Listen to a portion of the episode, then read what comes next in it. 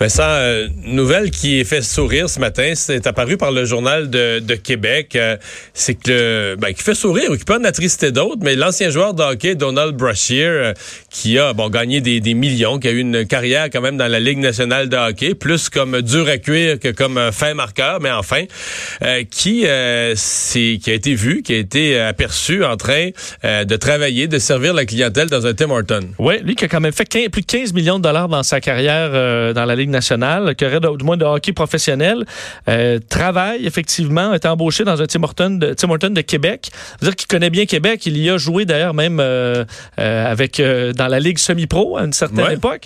Alors, il a joué pour Rivière-du-Loup si je ne m'abuse. Ouais, mais il a joué pour le Radio X. Ouais, quelques années.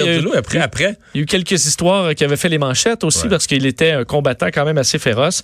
Alors, euh, ça fait réagir, cette embauche-là. Et on va parler avec Pierre Sévigny, qui est aussi un ancien joueur du Canadien de Montréal, mais qui est propriétaire de ce Tim Horton sur la rue Bouvier à Québec. Euh, bonjour, Pierre Sévigny. Bonjour, ça va bien? Oui, c'est un ami à vous, euh, Donald? Ben, c'est un ami de plusieurs. Écoute, à Québec, tous les, anciens joueurs de hockey, on, se fréquente souvent. On a des matchs amicaux le, mardi, le jeudi. Et puis depuis euh, deux semaines, là, euh, je suis avec euh, Donald cherchait quoi de, de une nouvelle routine.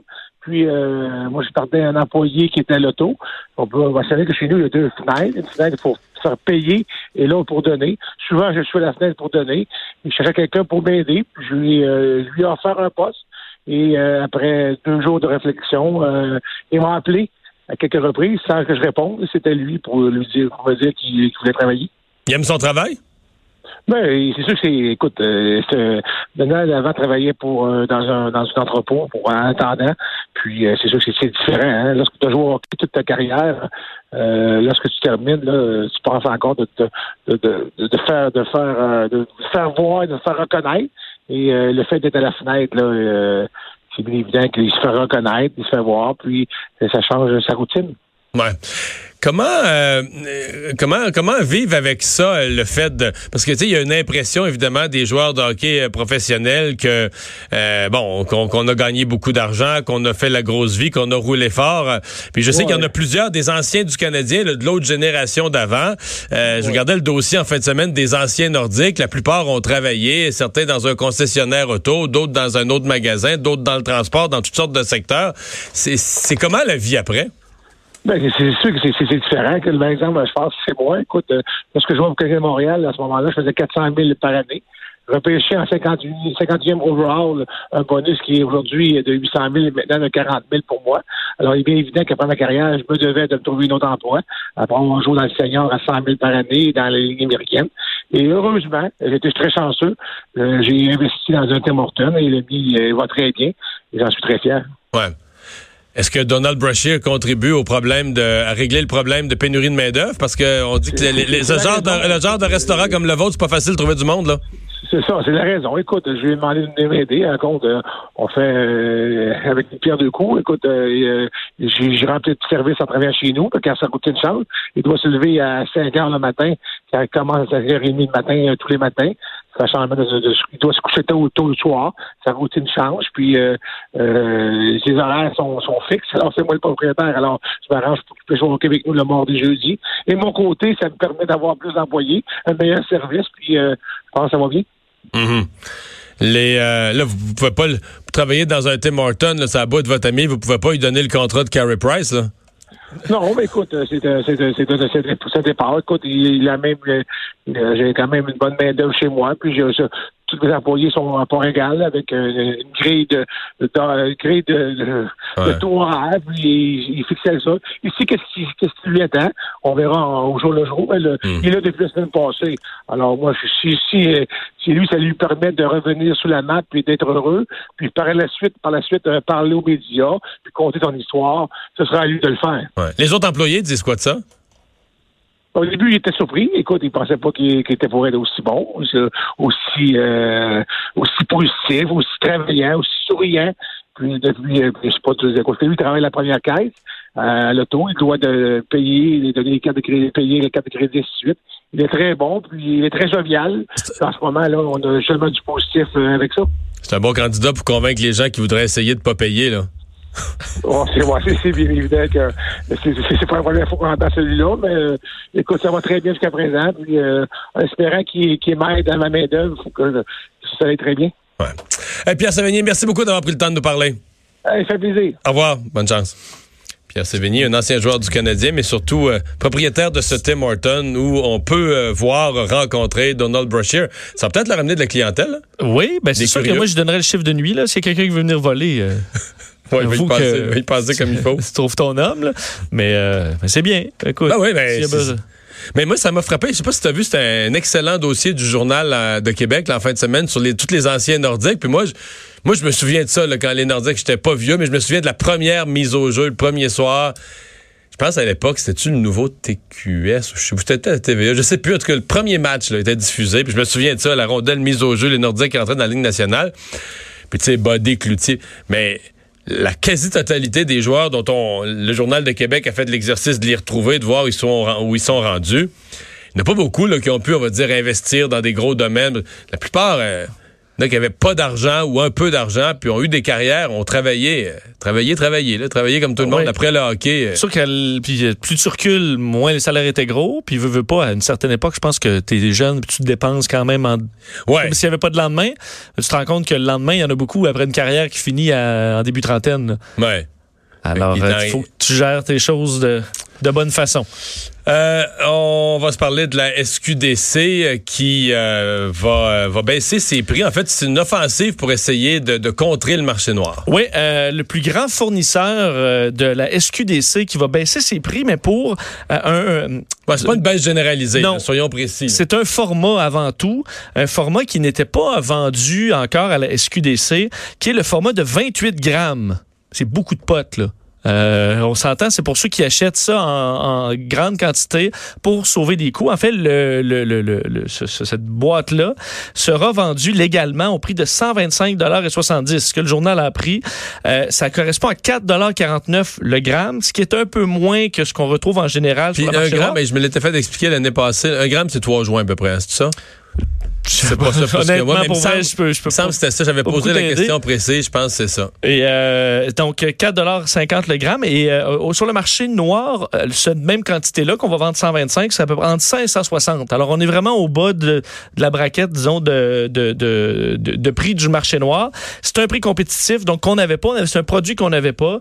Euh, Exo, donc la, le producteur québécois, qui est le fournisseur principal de la SQDC, voulait justement offrir ça à un prix très compétitif pour affronter le marché noir. On a vu quand même des chiffres qui montraient que le marché noir est encore très implanté chez nous. Puis il, visait dans la première année d'aller chercher 30 le, le marché officiel d'aller voler 30% au marché noir. Puis d'après les estimés, il était tout au plus à 20% donc 13 euh, ans. C'est 80 plus de 80 demeurait dans le marché noir. Exact. Puis il y a la question de la quantité, puis aussi la, le taux de THC qui serait euh, aussi euh, très compétitif par rapport à la, au, au marché illégal. Alors, est-ce qu'on ira chercher une clientèle qu'on n'avait pas encore à la SQDC? on, reste à voir. C'est à partir de demain que ce sera en vente. Annonce de la police ce matin, en fait, des, des corps spécialisés dans le, le crime organisé, où on dit avoir résolu quatre meurtres dans, dans la mafia. Oui, et ça va intéresser ceux qui suivent les dossiers euh, mafieux. Je pense à Félix Séguin, entre autres, qui est un passionné de ces histoires-là.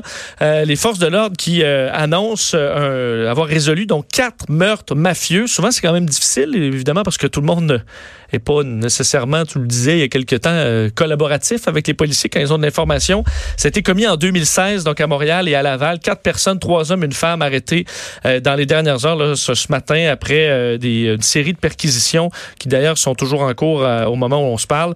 Euh, Jonathan Massari, 38 ans, Dominico Scarfo, 47 euh, ans, Guy Dion, Marie, 48 euh, ans et Marie-Josée Villot, 44 ans, sont soupçonnés donc d'avoir des liens avec le meurtre de quatre, euh, bon, Lorenzo Giordano, Rocco Solicito et des et les frères Vincenzo et Giuseppe Falduto en 2016. Des noms là-dedans qui vont vous vous rappeler certains souvenirs.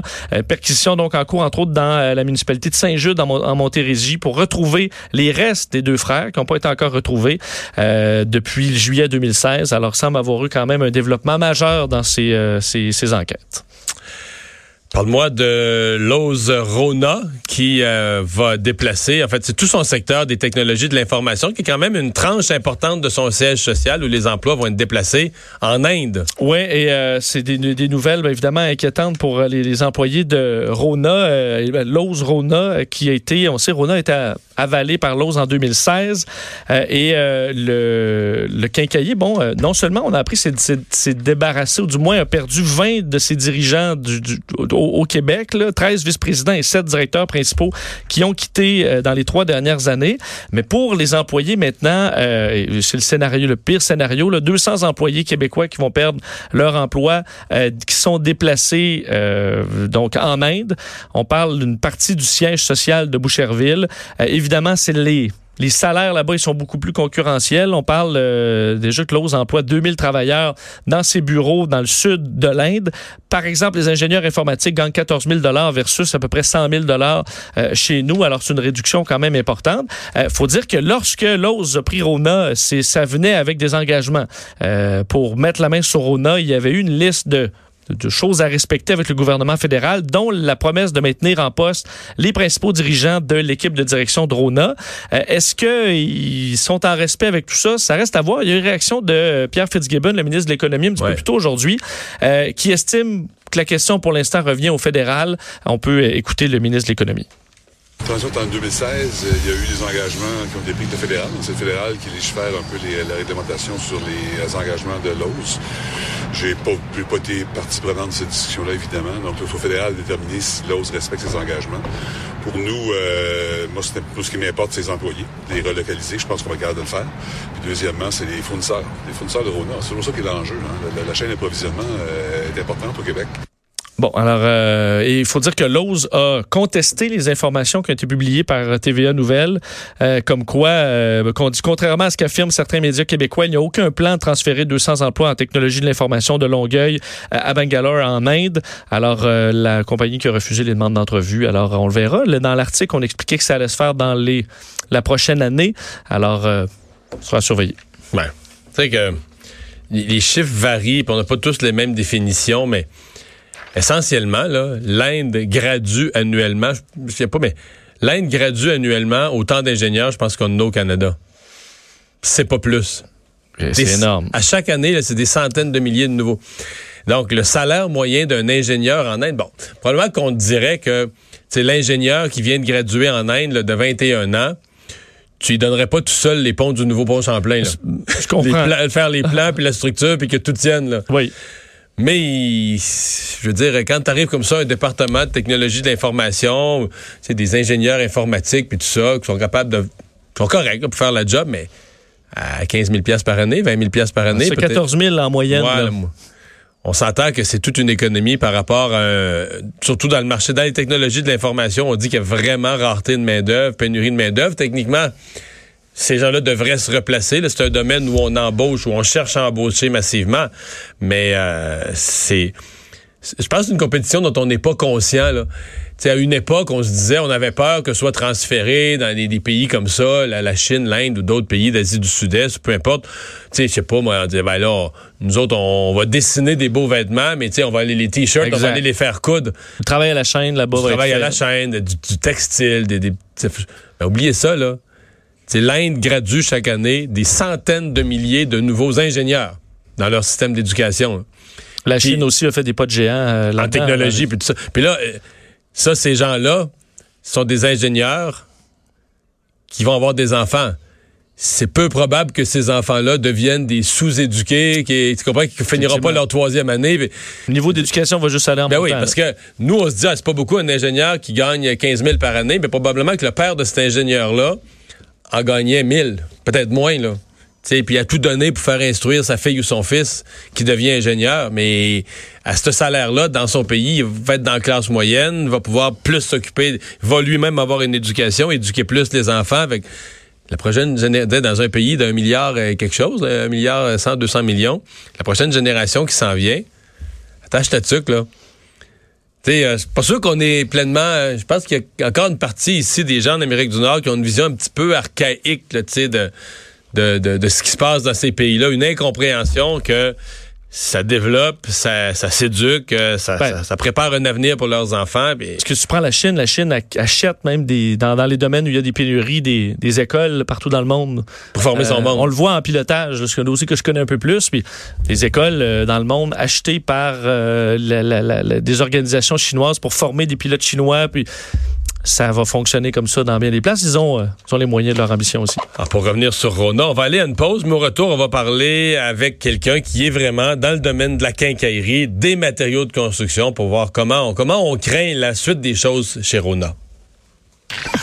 Deux heures d'info. Le retour de Mario Dumont.